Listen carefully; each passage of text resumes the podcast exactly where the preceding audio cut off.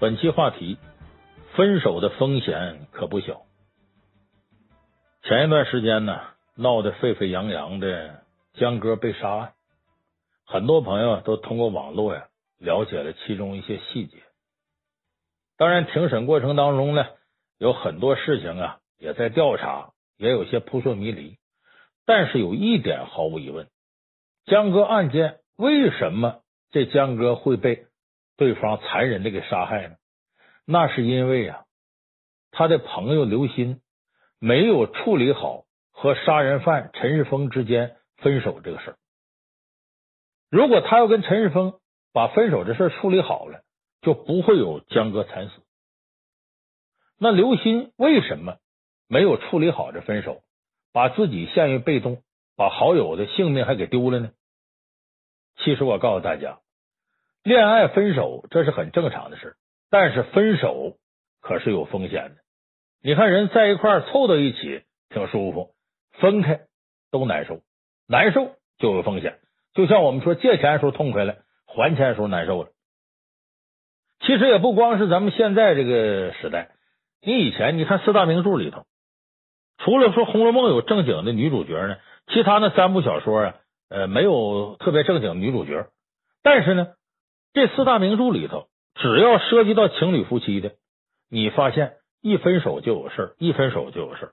但最经典的贾宝玉跟林黛玉，最后一个出家了，一个哭死了，所以要么悲伤，要么惨烈，挺让人唏嘘叹惋的。说怎么这分手呢，就容易出问题呢？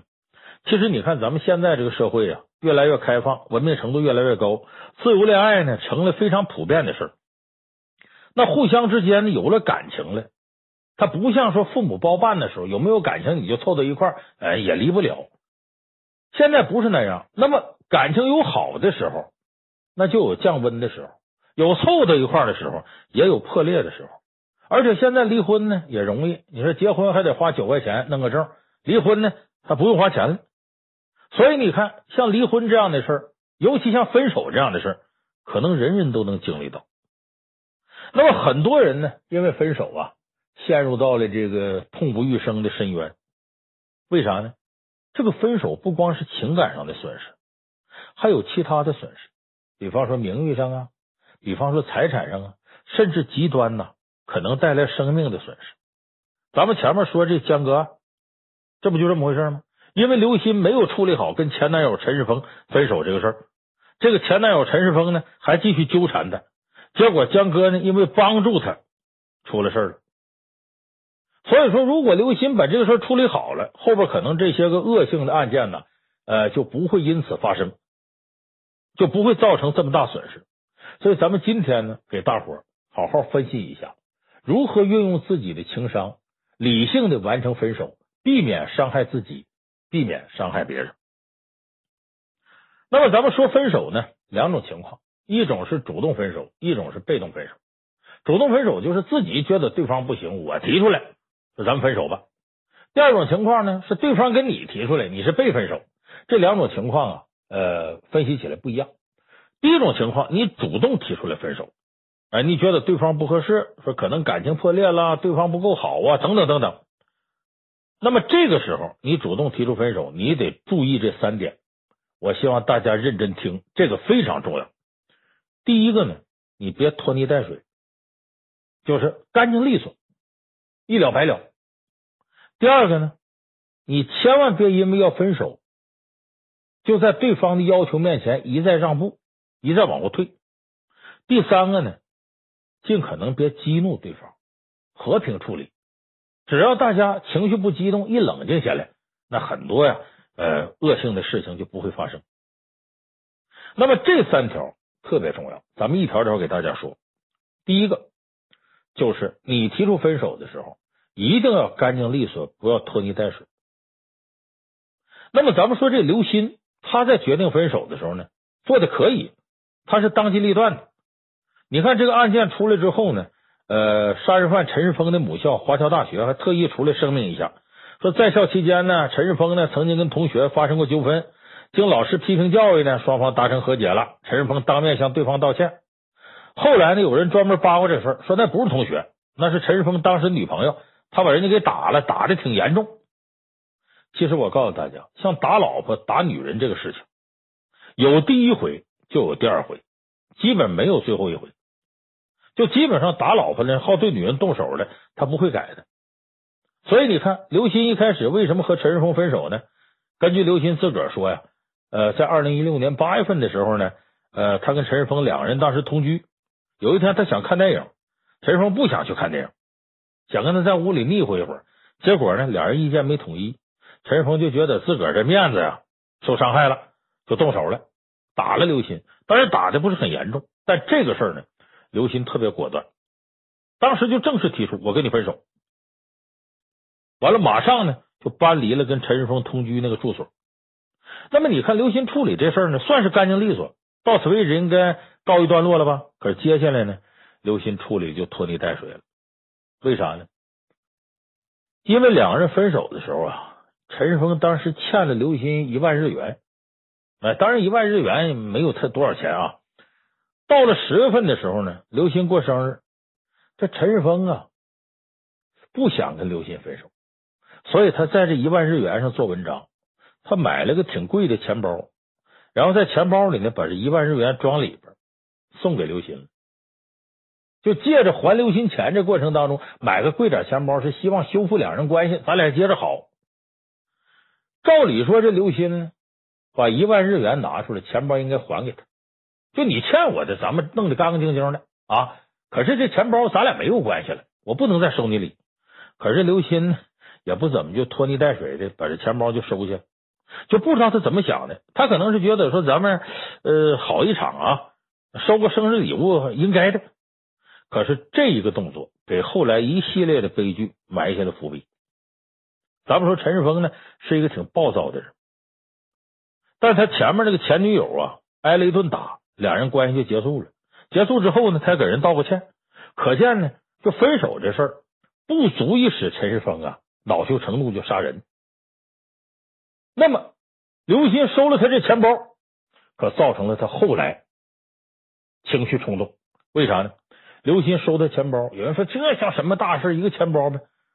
我细细给大家分一下，刘鑫不该收这钱包，是因为他收钱包犯了两个错误。第一个呢。就是给了对方啊不必要的希望。咱们大家都知道，人都有这样心理，就是你对任何一件事啊，就是我啥希望都不抱了，这个事儿就落空了，对你影响也不会太大。可是你要对一件事产生极大希望的时候，咱们都知道，希望越大，失望越大，你就接受不了这个事情落空。咱比方说买彩票没中奖，咱基本没见着谁在那又哭又闹的。可是你要买了彩票呢，比方说七位数，你前六位数都对了，就最后一个数不对，你说你是不是有点难受？你说我当时要再蒙一下子，没准就蒙对了，哎呀，都睡不着觉。那么要是你这彩票真中了奖了，你去领奖，搬到彩票丢了，你是不是死的心都有？所以我说，你离希望越近，越有希望，你失望了之后，你越受不了。所以呢，我以前做体育评书时候给大伙说过，那个奥运会上啊。你发现那个铜牌获得者的幸福感高于银牌获得者？要说铜牌不如银牌，怎么铜牌更幸福呢？因为最后一战，铜牌是三十名决战，他赢了，他没进决赛，他也知道自个儿得了铜牌就是最高的这个荣誉了，他很满足。银牌不是进了决赛，他希望值高，他希望得金牌，结果最后一战他输了，你想他失落感多强？所以就什么事就怕给完了希望之后，又把希望破灭了。这人往往心理上受不了，所以你看，这个刘鑫呢，把钱包收下来了，他等于给了陈世峰一个信号，就说呀，我还有戏，我跟刘鑫还可能复合。刘鑫以前呢，就是在我这儿撒撒娇、闹闹情绪啊，矫情，所以他带着这样有戏的心情继续纠缠刘鑫。后来发现刘鑫真是确实不想跟他在一块儿了，他希望落空了。而且他这时候感觉什么呢？你看，你还收了我钱包，我觉得有戏，最后你又不干，你这不耍我呢吗？所以他自尊心感觉到被践踏了。这个时候他有点受不了了。所以我告诉大家，刘鑫收了钱包犯的头一个错误是什么呢？给了对方不必要的希望，结果后来这希望破灭了，他受不了了。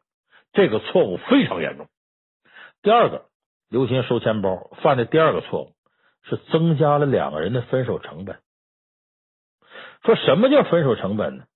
就是你恋爱或者成家以后，你投入的金钱、时间乃至感情，这都叫成本。你会发现，两口子一旦要打着鸡飞狗跳离了，那种仇恨呢，比普通人的仇恨都大。为什么呢？就觉得我在你这付出时间、付出金钱、付出感情，没有得到回报，所以他恨你。所以有的时候分手呢，不是形同路人，那是形同仇人，就是因为他觉得这个分手成本太高了。你看，为什么有很多女人奇怪说，你看谁谁谁啊，她特别能花男朋友的钱，就个败家娘们。可是这两个人感情看起来呢，说不太和谐，但是男朋友也能受了她，还就不分手。你说这是为什么呢？女的越能花钱，男的越不愿意分手。这个原理呀，就像女的花好几万块钱买件不合身衣服，买的时候特别心疼。你看这衣服再不合身，她搁家里十年都舍不得扔。为啥？她心疼。她要是花二十块钱买的，回来一穿不合身，第二天扔垃圾桶去了，就无所谓了。所以这就是人心理，他觉得呢，分开的成本太高了。他就舍不得，他就想把你留在身边，他就会纠缠。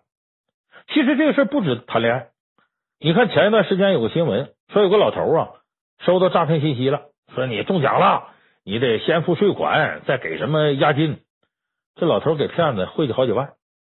这骗子一看呢，说这老头挺好骗，就不断花样翻新，一会儿要手续费呀，一会儿又什么增值税发票什么的。结果这老头就不断给他钱，到后来这骗子都想不出啥理由了。就把老人信息交给另一个骗子，另一个骗子接着骗，最后连第二个骗子都想不出啥理由了，就直说了：“说行了行了，你别给我钱了，我告诉你，我是个骗子，我骗你了。”这老头才想起报警，这时候他已经被骗了将近一百万了。这警察说：“你不傻吗？你不知道他是骗子呀？”老头说：“说我也猜着了，但我不愿意信。为啥不愿意信呢？他已经付出这么多了，他就觉得这个，你说这要是骗子，我前面的付出白付。”白付出了，你说他万一要不是骗子呢？我前面的付出不就都捞回来了吗？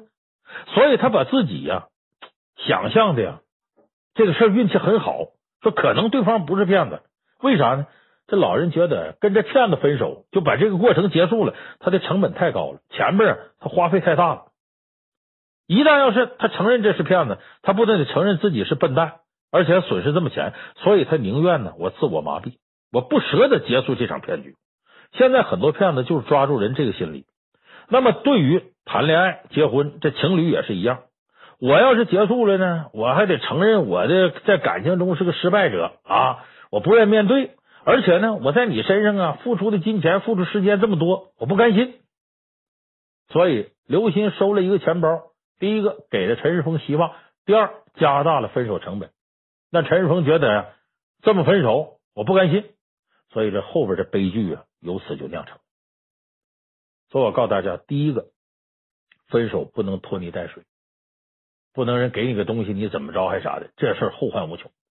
第二个，分手的时候你千万不能做出任何让步。很多人分手的时候呢，不甘心，比方提出请求，哎呀，咱俩好一回也不容易，这感情，咱们最后来次烛光晚餐吧，咱最后看场电影吧，来，咱俩最后拥抱一次吧。我告诉你，千万不要给对方这样机会，特别是对方要威胁你的时候，你千万不能让步。你就拿刘鑫这个事儿，他做出什么让步呢？就他跟陈世峰在一起同居的时候啊，拍了一些裸照和一些小视频。哎，这个有的时候俩人为了增加生活情调啊，玩点这个。可是问题是呢，好的时候这不是个事儿，还觉得挺有情调。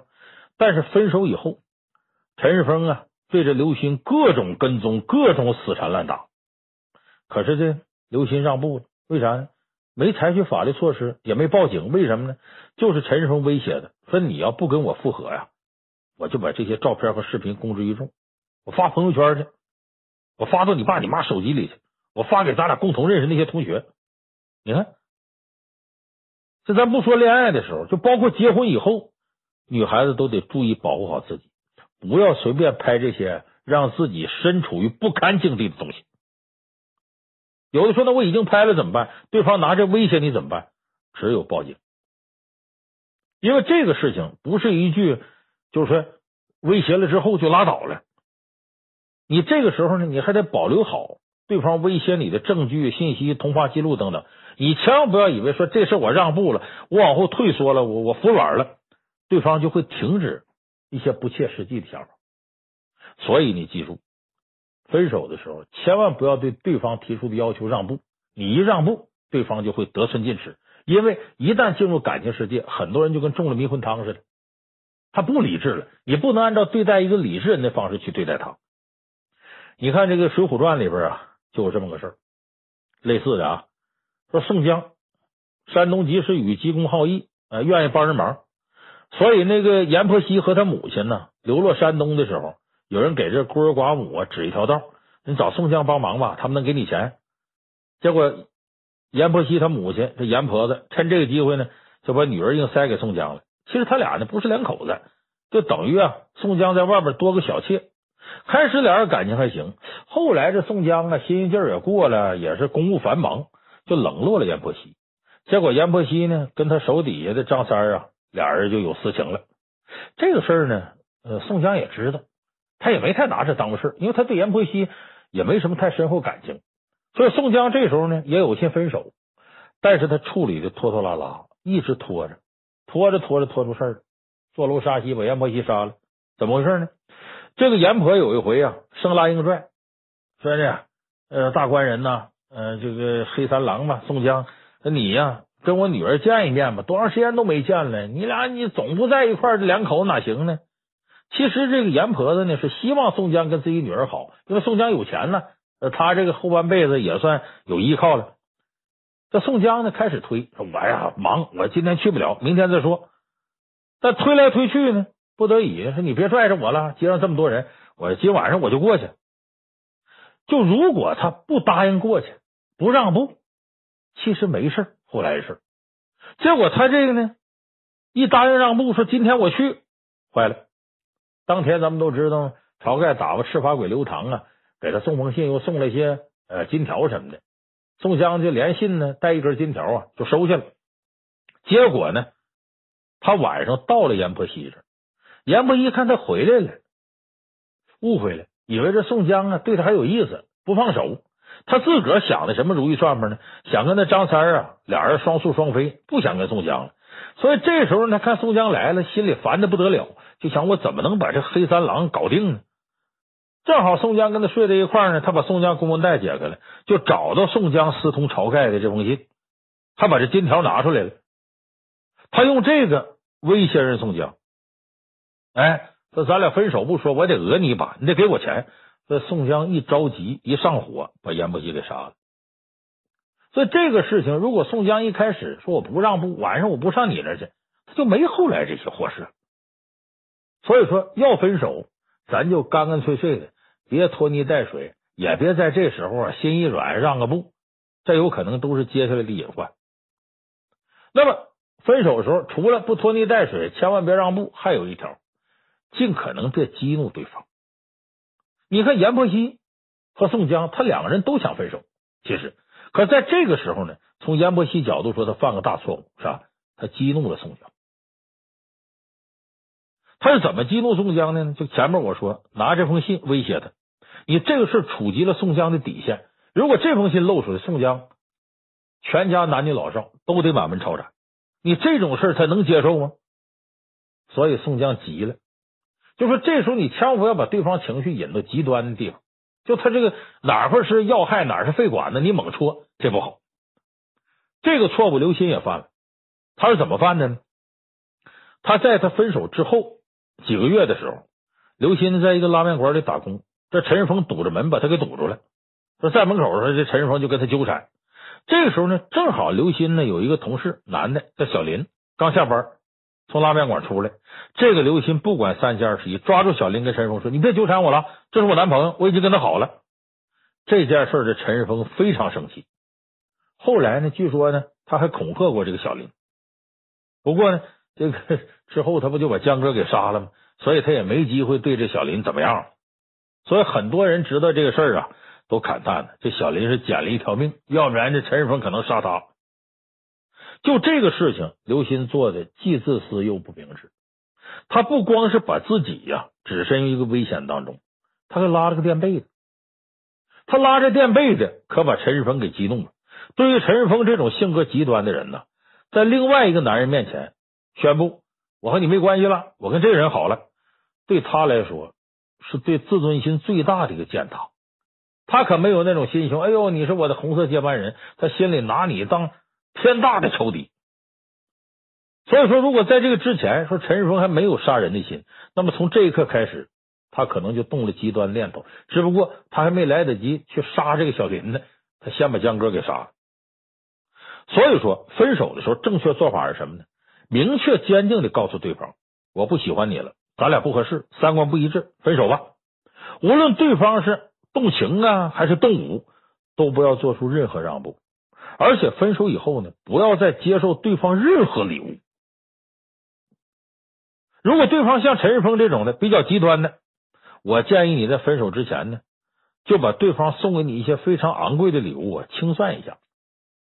啊，就比方你给我买的包，你给我买的首饰，哎，我要分手的时候呢，我不激烈，我以适当的方式我还给你，让咱俩说分手了，我打发人把这些东西给你送过去，意思分手了，我再要你东西不合适了，来减少对方的不甘心，减少你们之间的分手成本。有的那个女孩啊，不知道自重自恋啊！我跟你在一块，我也付出了啊！我收你点礼物怎么了？那人家跟你在一块，人家就没付出啊！感情这世界是对等的，你要非觉得你跟哪男在一块你吃亏了，你不是把自己当成过去那三妻四妾了吗？不是把自己等同于一个出卖自己身体的人了吗？这不有点自我降低自个身份吗？所以千万不要以为有那意思，容易把现在一些偏激的男人给激怒了。所以，这是我们今天说的：你主动提出分手，第一不要拖泥带水啊；第二呢，呃，不要什么犹犹豫豫的做出让步；第三个呢，尽可能不激怒对方。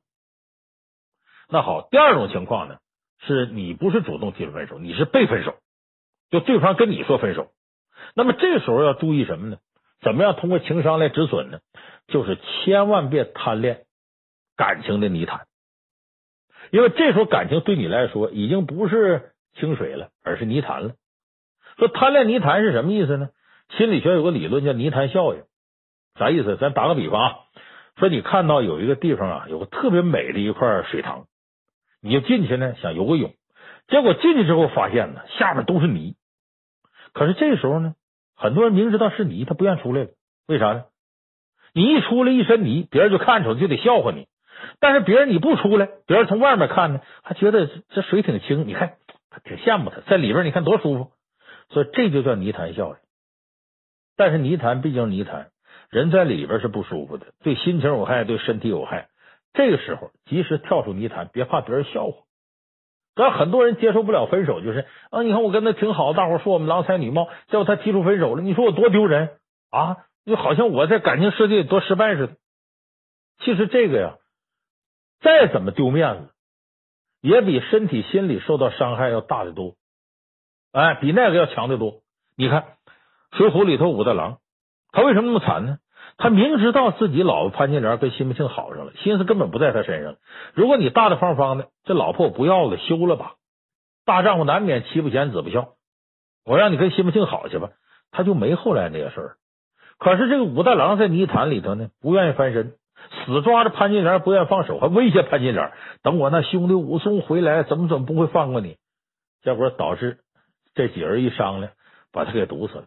武大郎喝药嘛，吃也得死，不吃也得死嘛。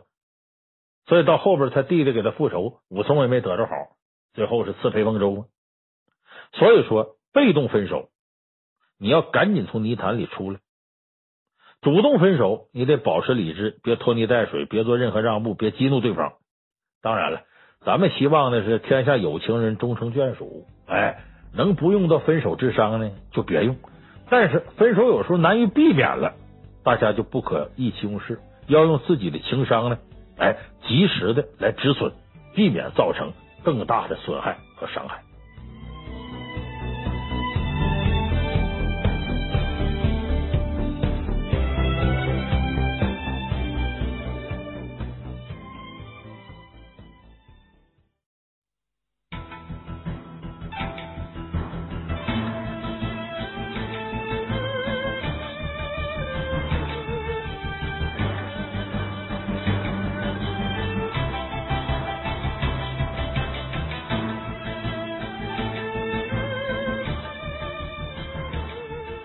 本期话题：帮人这样才完美。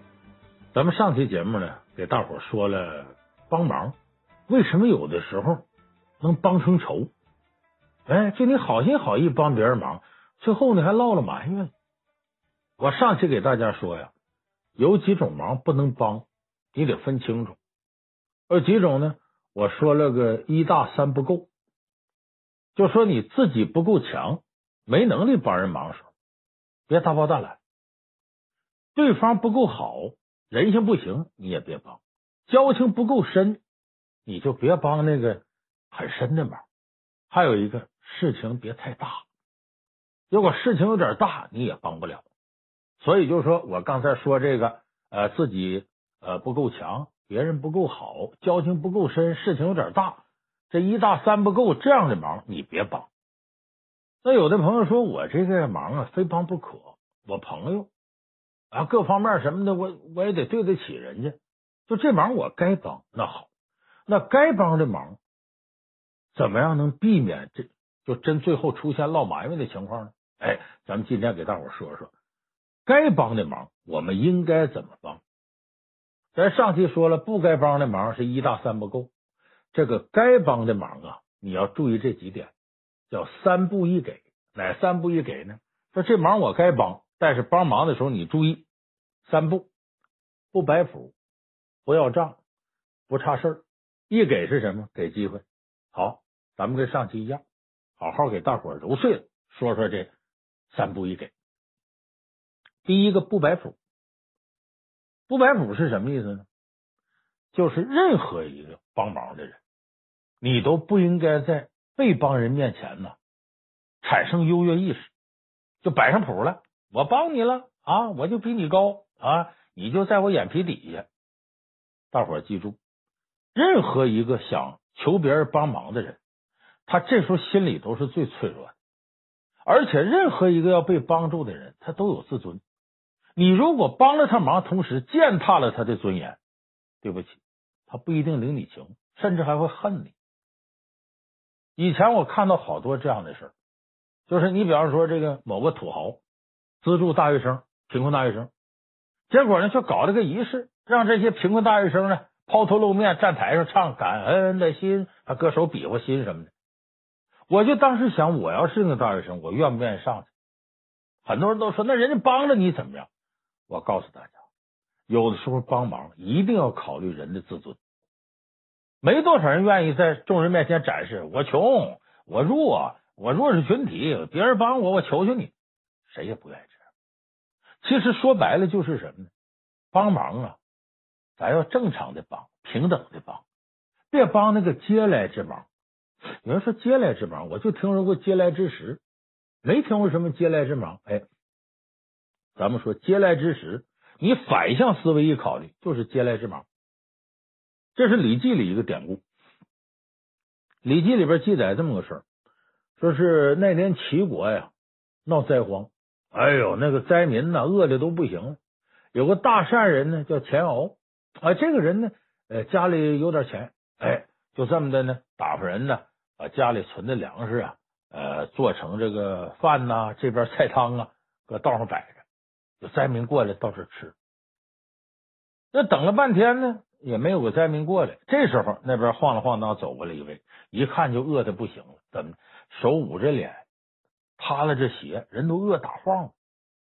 这时候前后一看，哎呦，可等了个灾民了，这手端着饭，这手端着盛菜汤的盆，走到跟前来喊他：“哎，过来吃。”这是什么呀？用文词就是接来食，这接就是哎来食就过来吃，要怎么叫不受嗟来之食呢？嗟来之食就这个意思，哎过来吃，他喊人家，结果呢这个灾民呢把这手从脸上撤下来，瞪着眼睛跟他说：“我不吃，我不吃。”说为啥不吃？我是灾民，我不是要饭的，你这是对付要饭的。随便呼吆五喝六接来食过来吃，不受那个，我宁可饿死我不吃。最后这灾民坚决不吃他的东西，真就饿死了，把钱敖弄的这个尴尬，上也不是下也不是。为什么呢？他在施舍的时候没有考虑到对方的尊严，他在那摆谱。那么，其实这样的事儿，在我们现实社会当中有没有？有。大伙儿记不记得有一个慈善家叫陈光标？前两年挺火，这两年好像没动静了啊。这陈光标就喜欢摆谱，他搞慈善非得在聚光灯底下，让所有人都看见。当然有人指责他为善而急人之善处即是恶根，就说你做好事着急让别人知道，那么你行善呢，就是可能你行恶的开始。当然这是你指责人家吧，呃，也不是都有道理。毕竟陈光标真金白银拿了，但是他搞慈善这个过程，很多人看了不舒服。媒体给他起了个名称叫暴力慈善。比方说他给你发钱，让你每一个拿到钱的人拿着二百块钱对镜头直晃的啊！你看给我钱了。这其实，在一定程度就是摆谱的，就是以牺牲被援助者尊严来完成他的慈善过程。所以有人管这个过程呢叫暴力慈善，包括呢对这个当初的体操金牌获得者张尚武的慈善行为，最后也没能够获得一个圆满结果。这个张尚武呢是二零零一年北京大学生运动会啊，世界大学生运动会的金牌获得者，本来这顺风顺水呢。呃，这个职业生涯就开始了，哪想到两千零三年跟腱断裂，不得不中断体操生涯。他这时候才二十出头，本来就是一直训练体操，也不会别的，结果这一下子不能指着吃饭了，后来弄得沦落江湖，哎呀，过得很惨。陈光标一看，这我帮你，我帮你，你到我公司来当员工吧，给他很优厚的待遇。但是陈光标呢，搞暴力慈善惯了，这机会我得摆摆谱啊，我得做做秀啊。把媒体都找来了，咔咔一通闪光灯拍。你们看，我帮助这个呃体操的大学生运动会金牌获得者张尚武怎么怎么的，让张尚武今天接受采访，明天上各种电视节目，接受各种专家的质疑，甚至是侮辱。一个多月以后，张尚武受不了了，辞职了，不干了，不在你这待了，我回家，我受不了了。结果明明是一个挺好的事儿，弄成这个结果。就说我们在帮助别人的时候，千万不要居高临下。以为自己就高人一等，你越是谦和，人家越记你个好。你看，咱们举个正面例子啊，《西游记》里有这么一位情商很高的主，太白金星。太白金星在天庭的地位比较高，可是你看他跟任何人，他都低调，都谦虚，都很温暖。你比方说，这个孙悟空在下界闹事儿。玉皇大帝就要派人收拾孙悟空，太白金星先拦住了。那会儿太白金星没见过孙悟空呢，他说什么呢？说这玉帝啊，这孙悟空啊是这个石猴，乃呢天地精华育成。当然那会儿他不叫孙悟空呢，就美猴王齐天大圣啊。说这个猢狲呢，乃是哎天地精华孕育成，也不容易。你何不把他呢叫到天界上来，也好约束约束。玉帝就听太白金星了，一想，你看，招来一个干事的挺好，让太白金星下界招安。太白金星以上仙的名义到这个花果山水帘洞，说白了，你这是妖怪的洞府，跟这些小猴说，你通报你们大王，呃，我求见你们大王。你看，他管当时孙悟空这么一个几乎是散仙式的妖怪，他叫大王，很尊重孙悟空。所以就这点看出太白金星。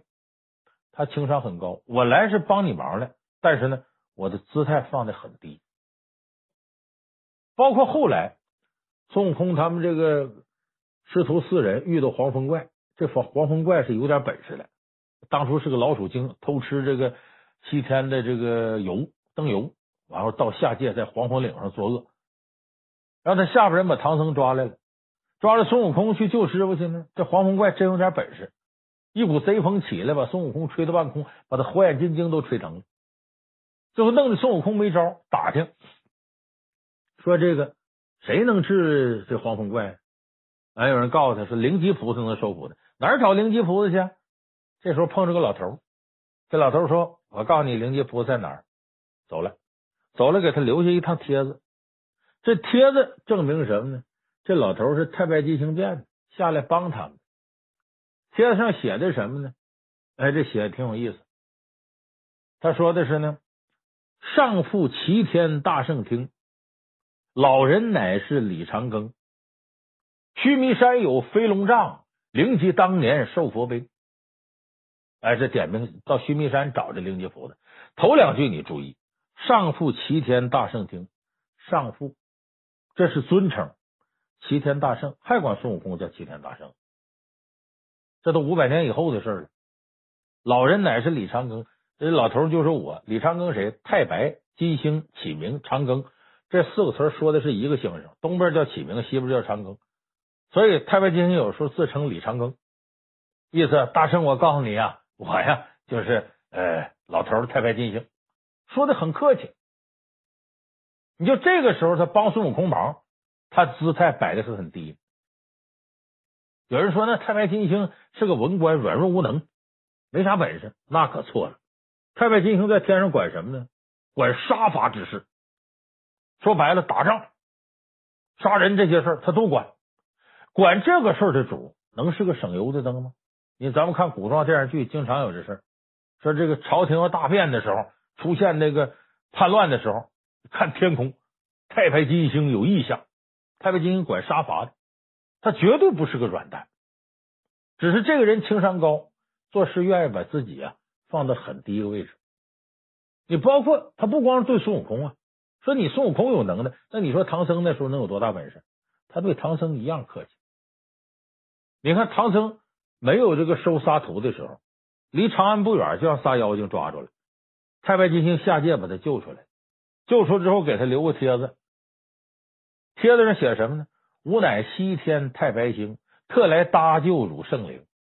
还尊唐僧为圣灵，当然他也知道唐僧是金蝉长老转世，但能对当时一个凡夫俗子这么客气，就太白金星姿态摆的比较低，所以你会发现这么个现象：这孙悟空啊，不拿这个玉皇大帝那边人当回事，见到玉皇大帝叫老儿，见到这个太上老君叫啥老官，唯独见太白金星老伙计、老星君，哎，这是勾肩搭背的，很亲热。对这老头很尊敬，就说他帮人忙，他姿态摆的很低，人就喜欢跟他接触。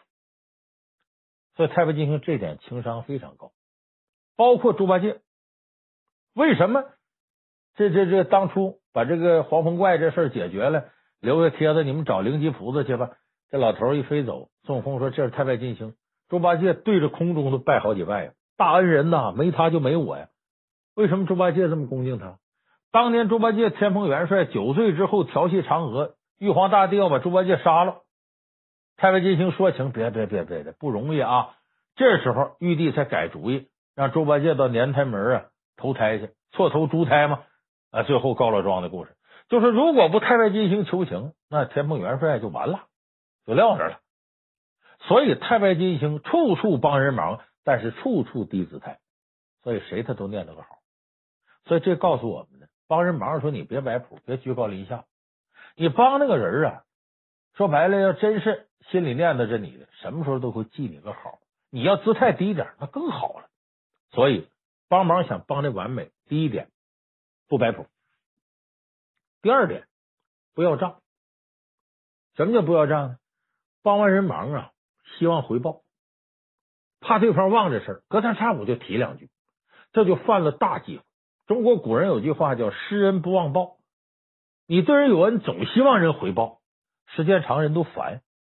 万一一时半会儿回报不上，或者你要求的回报太高，对方报不起，对你就该恨上了。你说你明明帮人忙，最后还落了这么一堆的怨气怨恨，这不合适。在这不要账这方面呢，四大名著里有一个负面例子，谁呢？贾府上的焦大。咱说这焦大呢。呃，得从头说。那个贾宝玉他家这边呢叫荣国府，那边呢贾珍他们那家人叫宁国府。哎，这荣国府、宁国府呢是当初来自老贾家上两代时候的哥俩，一个呢叫宁国公贾演，一个叫荣国公贾元，这是哥俩。其实呢，当时宁国府地位要在荣国府之上，因为宁国府是哥哥，荣国府是弟弟。这个宁国公贾演呢。当年东挡西杀，立了很多战功。这焦大呢，是宁国公贾演身边的亲信随从，忠心耿耿。到什么程度呢？这个主子都都都都打仗打的不行了，在死人堆里躺着呢。他把主子宁国公贾演从死人堆里背出来，活下来了。主子饿了，他也饿，他饿着肚子偷东西给主子吃。主子渴了，就半碗水，他把这半碗水给主子喝，他渴的不行了，喝马尿，劳苦功高。说白就这么一个主，哎，焦大到年岁大了，是总想，哼，我对你们整个宁国府都有恩，当年你爷爷都得让我三分啊，你们现在敢对我怎么的？其实他就忘了，在封建社会里头，你对人再有恩，你是下人，哎，你是仆人，人家是主子。如果你不吱声，也别天天跟要账似的。啊，你们欠我情啊，你们得回报我。你要不这样，人心是杆秤，谁都有数，知道你当年呢，跟着自个儿爷爷辈的人劳苦功高，那肯定会对你不错的。可偏偏这焦大十个不服八个不会，总觉得别人瞧不上他，来气天天骂骂咧咧。你爷爷都得让我三分，你们这些败家子，光骂两句还没啥呀，他揭短呐，这话难听啊。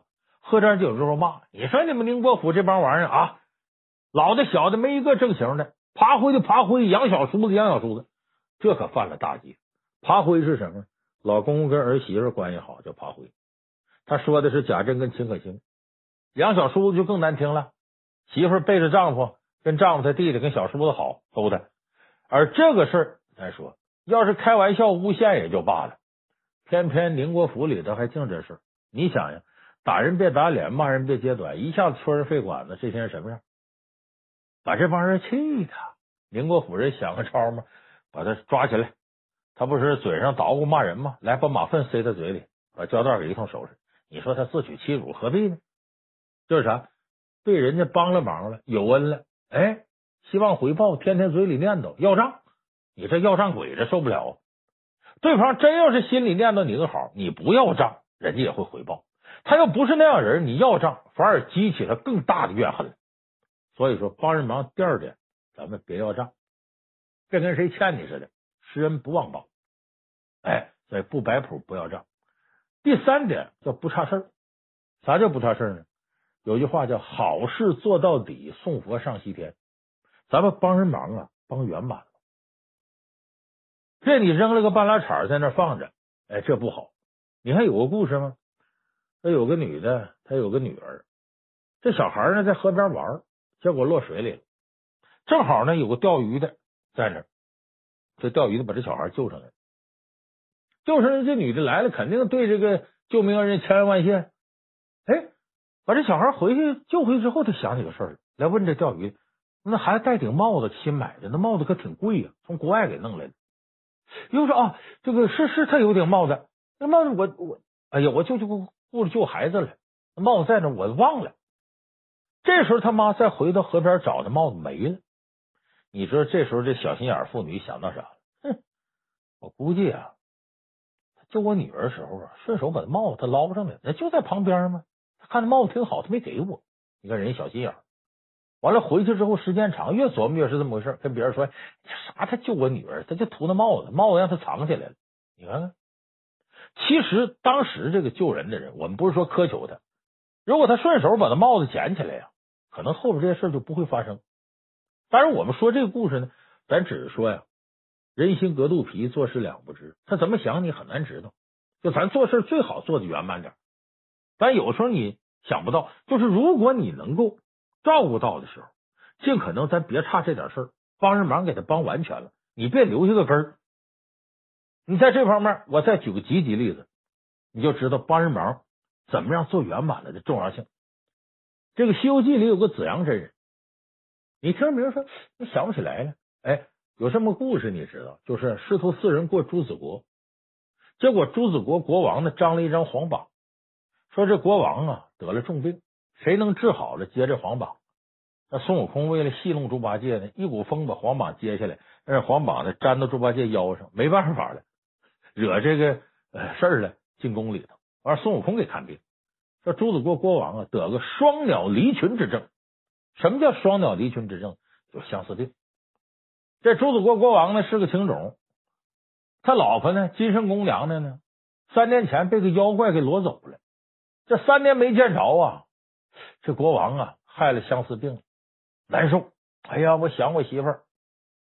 其实张皇榜呢固然是为治这病。也是希望呢，呃，有高人能把他媳妇找回来。那怎么是三年前他媳妇被妖怪给抓走了？孙悟空呢，把那妖怪打败了，就把这金圣宫娘娘给迎回来。